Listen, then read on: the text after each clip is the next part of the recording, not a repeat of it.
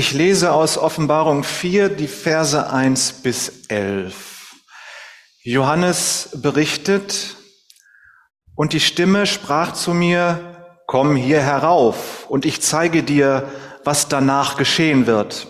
Sofort ergriff mich der Geist, und siehe, ein Thron steht in dem Himmel, und auf dem Thron sitzt einer, und er sieht aus wie Jaspis und Sarda und ein Lichtbogen ist um den Thron. Er ist smaragdgrün. Und um den Thron herum stehen 24 Throne im Kreis und auf den Thronen sitzen 24 Älteste, gekleidet in weiße Gewänder und auf ihren Köpfen goldene Kronen. Und von dem Thron gehen aus Blitze und Stimmen und Donner. Und sieben Lampen brennen mit Feuer vor dem Thron. Das sind die sieben Geister Gottes. Und vor dem Thron ist es wie ein Meer aus Glas, kristallklar. Und in der Mitte des Thrones und im Kreis um den Thron sind vier Lebewesen voller Augen vorne und hinten.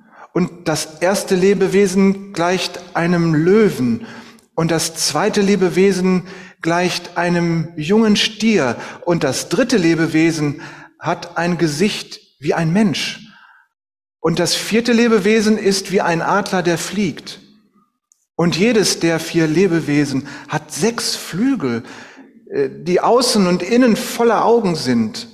Und sie haben keine Ruhe am Tag und in der Nacht.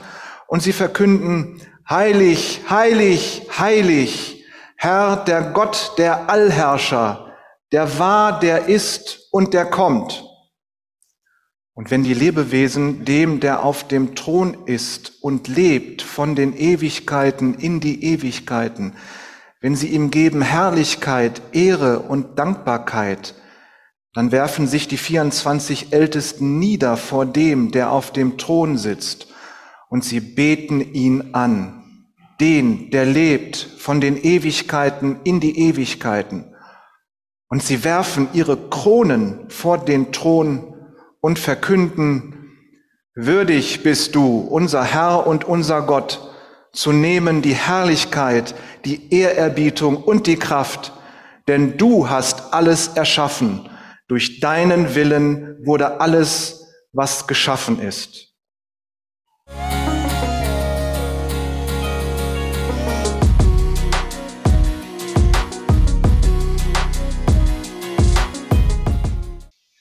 Christus sagt, wo zwei oder drei in meinem Namen zusammen sind, da bin ich in der Mitte bei ihnen, Matthäus 18.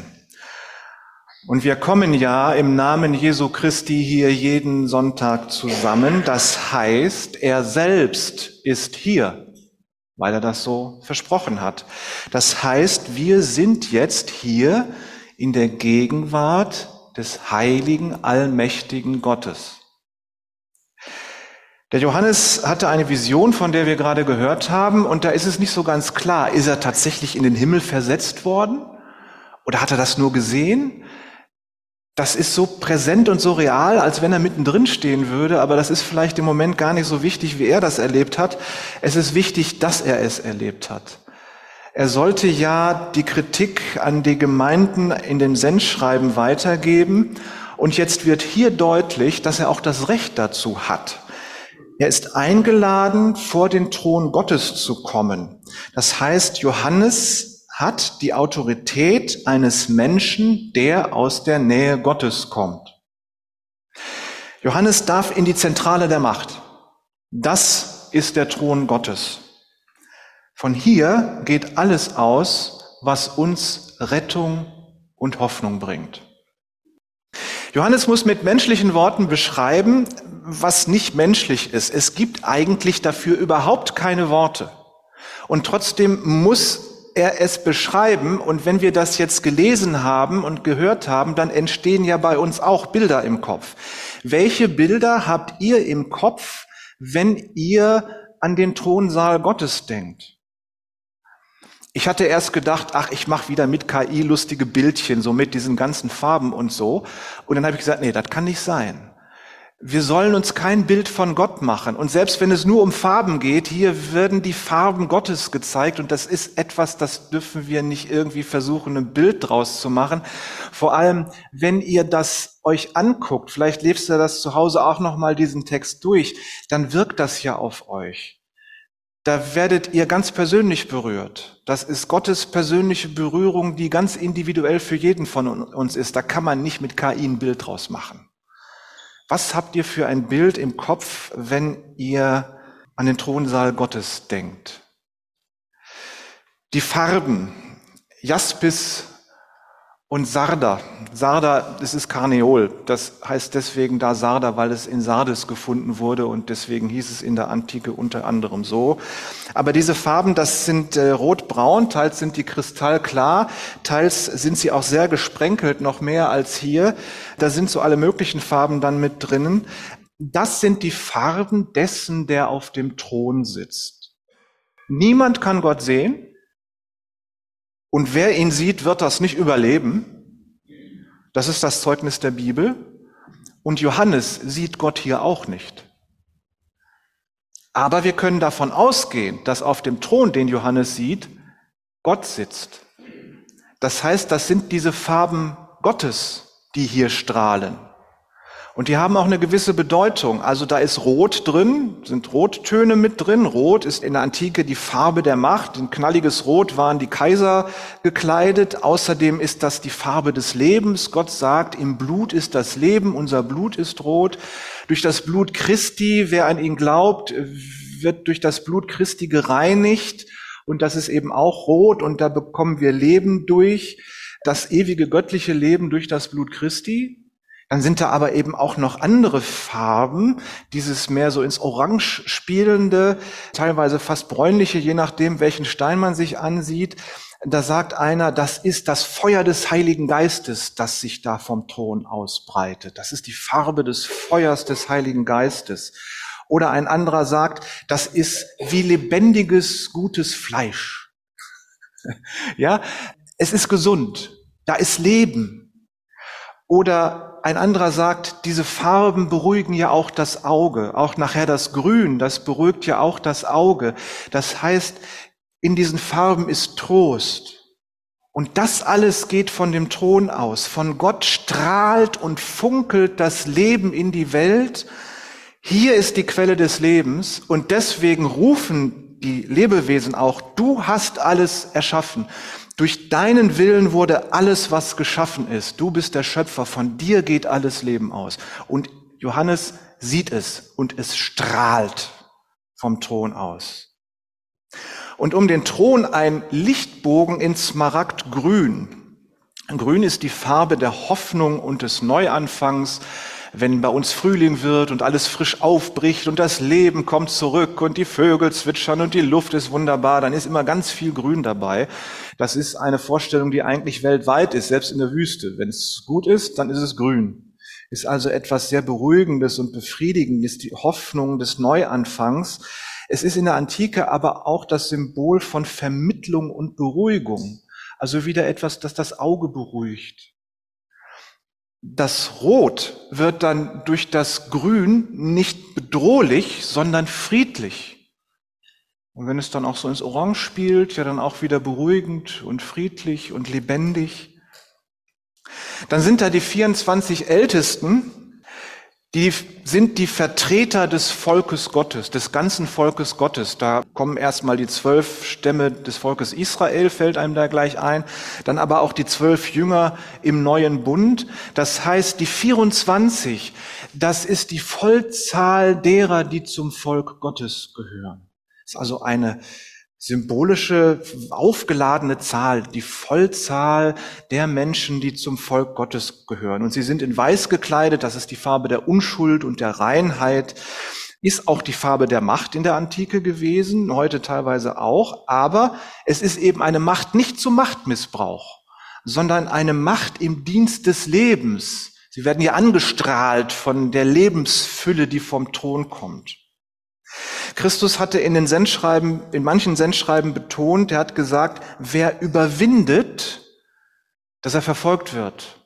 dass er versucht wird zu sündigen. Wer überwindet, selbst wenn es bedrohlich wird, wer überwindet und an Christus festhält, sagt Christus, der darf mit mir auf meinem Thron sitzen und den Siegeskranz tragen und der bekommt weiße Kleider. Und hier sehen wir sie. Die 24 ist also ein Symbol für die Vollzahl des Volkes Gottes und man denkt sich sicherlich, das ist nicht auf 24 beschränkt. Das ist eine unmäßige Fülle von Menschen, die zum Volk Gottes gehören, die da sind. Und 24 ist das Symbol dafür. Das sind also die Menschen, die überwunden haben und zu Jesus Christus gehören zur christlichen Gemeinde, die zum Volk Gottes gehören. Die Menschen, die an Christus festgehalten haben, die überwunden haben. Und sie sitzen jetzt auch auf Thronen und sind weiß gekleidet und tragen goldene Kronen. Und dann gehen vom Thron Blitze, Stimmen und Donner aus. Es war ja schon immer so, dass äh, Naturgewalten kommen, wenn es dann auch noch donnert und blitzt, wenn irgendwo Götter auf der Erde auftauchen. Äh, bei Yahweh, der hat irgendwann damit aufgehört. Ist euch vielleicht noch gar nicht aufgefallen. Aber der hat tatsächlich irgendwann damit aufgehört. Keine Ahnung warum. Dem Propheten Elia erschien er eben nicht in einem Sturm, der Felsen zerschmettert und in einem Erdbeben und im Feuer, sondern da steht dann, und der Herr war nicht darin. Dem Elia erscheint der Gott dann in einem stillen, sanften Säuseln. Martin Buber hat das übersetzt mit ein in der Stille verschwebendes Schweigen. Und darin begegnet Gott dem Elia und spricht ihn an. Das war etwa 930 so vor Christus. Das heißt, erst tausend Jahre später wird in der Bibel wieder erwähnt, dass es donnert und blitzt in der Nähe Gottes dass wieder von Naturgewalten im Zusammenhang mit Gott berichtet wird. Dann steht da, Johannes hört auch Stimmen. Das kann das Reden Gottes in der Welt sein, aber das Wort Stimmen wird da in dem Griechischen auch oft benutzt für Geräusche. So, und dann kann man sich vorstellen, von dem Thron Gottes gehen Geräusche in allen Frequenzen aus, wie vom Thron Gottes auch Licht in allen Frequenzen ausgeht. Eine Lichtfülle und eine Geräuschfülle. Und man kann sagen, auch eine Gefühlsfülle, denn das ist doch sehr intensiv, was da zu sehen ist.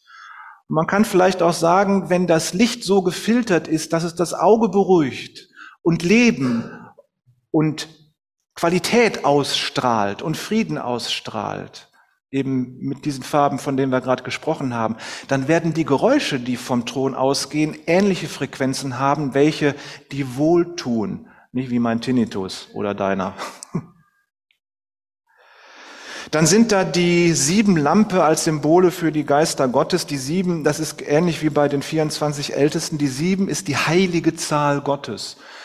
Wie viel Geister Gott tatsächlich hat, das ist völlig egal. Hauptsache ist, dass sie heilig sind die Geister Gottes. Und sieben ist ihre Zahl. Wichtig ist, die Geister Gottes sind heilig, sie sind nicht menschlich, sie sind überirdisch, sie sind alles durchdringend, sie sind allwissend, sie sind allweise und allgegenwärtig. Sie sind eben die Zahl sieben. Dann sieht Johannes ein Meer aus Glas. Da denkt man sich, was ist denn das? So Glas oder so? Gut, vielleicht ein ordentlich polierter Fußboden, spiegelglatt oder so. Es gab in der Antike auch schon Glas, äh, das der Johannes auch gekannt haben wird, aber das war äh, nur halb durchsichtig. Das war sehr undurchsichtig und milchig und sehr uneben. Man konnte das herstellen, aber das war lange nicht das, was wir unter Glas verstehen, schon gar nicht, was wir mit unseren Fensterscheiben so haben. Deswegen hier der Zusatz kristallklar. Dieses Meer aus Glas war kristallklar. Das heißt, da kann man durchgucken. Das ist also was Wunderbares für den, äh, für den Johannes. Das hat er bis dahin noch nicht gesehen. Stellen wir uns vielleicht Folgendes vor. Wenn die Menschen damals in den Himmel guckten, dann sahen sie etwas anderes als wir. Wir wissen, wenn wir da nach oben gucken, da geht es endlos weiter. Die Menschen damals hatten so die Vorstellung, wie kann man sich auch wirklich gut vorstellen, wir gucken nach oben und da oben wohnt Gott. Und wenn man den klaren Himmel sieht, das ist so bläulich, manchmal dunkel, manchmal hellblau, je nachdem, wie die Tageszeit ist. Manchmal steht ja auch schon der Mond am Himmel nachmittags und so, dann kann man noch so ein bisschen weiter gucken und man stellt sich vor, da oben wohnt Gott. Und jetzt guckt der Johannes von oben durch den Himmelsboden. Das ist die Vorstellung und das ist der Fußboden, auf dem Gott lebt, das ist der Himmel. das ist äh, die Sphäre der Gegenwart Gottes. Und da ist natürlich dieser Fußboden ein Meer wie aus Glas, das kristallenklar ist. Dann sind da diese vier fantastischen Lebewesen um den Thron und die vier ist die Zahl der Erde und der Schöpfung. Also alles Irdischen, alles, was geschaffen ist. Die Lebewesen repräsentieren die geschaffene Welt und sie sind voller Augen. Das heißt, die gucken überall hin. Die sehen alles. Die gehören zu dieser Welt und sie sehen alles. Das heißt, die sind mit allem befasst, was auf dieser Erde, in dieser Welt passiert. Sie kennen alles. Sie sehen überall hin und wissen, was auf der Erde geschieht. Und sie vertreten die Schöpfung vor dem Thron Gottes. Die Natur lobt Gott. Die Meere loben Gott, die Berge loben Gott. Das ist das, was äh, in dem Psalm steht. Und die Menschen loben Gott im Gottesdienst, so wie wir das auch gerade gemacht haben. Und die Lebewesen bringen den Lobpreis der ganzen Schöpfung vor Gott und singen oder rufen aus, heilig, heilig, heilig, Herr, der Gott, der Allherrscher, der war, der ist und der kommt. Und wenn wir jetzt das Wort Allherrscher hören, dann wissen wir, das bedeutet nicht nur, dass er alles beherrscht, sondern dass das Weltall so immens groß ist und er herrscht auch da. Und während die Lebewesen Gott loben, werfen sich die 24 Ältesten, also das komplette Volk Gottes, vor dem Thron nieder. Und sie gehorchen ihm, sie dienen ihm, sie sind ihm untertan. Sie haben ihre Kronen von Christus bekommen, was ja auch ein Machtzeichen ist. Sie haben Macht, aber sie dienen mit dieser Macht Gott. Sie unterwerfen sich ihm, sie dienen ihm und als Zeichen ihrer Unterwerfung werfen sie ihre Kronen vor den Thron. Und das geht immer hin und her. Sie bekommen die Kronen zurück, sie fallen wieder vor Gott nieder. Das heißt, sie sind in dieser Bewegung zwischen, sie haben die Macht von Gott bekommen zu leben und Christus nachzufolgen. Sie geben diese Macht zurück und bekommen sie wieder.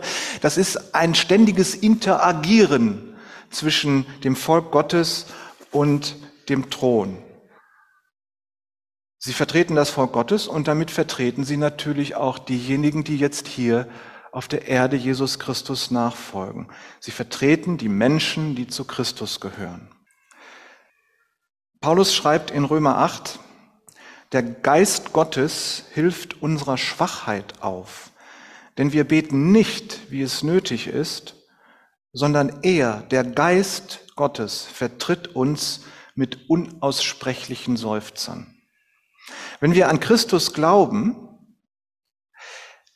dann werden wir also vor dem Thron Gottes vertreten von diesen Lebewesen, denn wir gehören ja zur Schöpfung. Und wir werden vertreten von den 24 Ältesten, denn wir gehören ja zu Christus. Und der absolute Knaller, wir werden vertreten von dem Geist Gottes selbst, vor dem Thron Gottes. Wir haben tatsächlich Beziehung zu Gott auf seinem Thron. Der Vorhang ist weggenommen. Wir haben freien Zugang zu Gott, dem Vater, dem Schöpfer, dem Allmächtigen und wie man ihn noch alles nennen kann. Durch Jesus Christus. Christus sagt, wo zwei oder drei in meinem Namen zusammen sind, da bin ich in der Mitte bei ihnen. Wir kommen hier im Namen Jesu Christi jeden Sonntag zusammen, also ist er selbst hier und wir sind bei ihm. Es ist quasi so, wir sitzen und wir stehen und wir reden und wir schweigen und wir beten und wir singen in der Gegenwart des allmächtigen, heiligen Gottes in seinem Thronsaal. Jeden Sonntag. Man möchte fast sagen, zieht die Schuhe aus, wir sind auf heiligem Boden. Nicht weniger. Amen.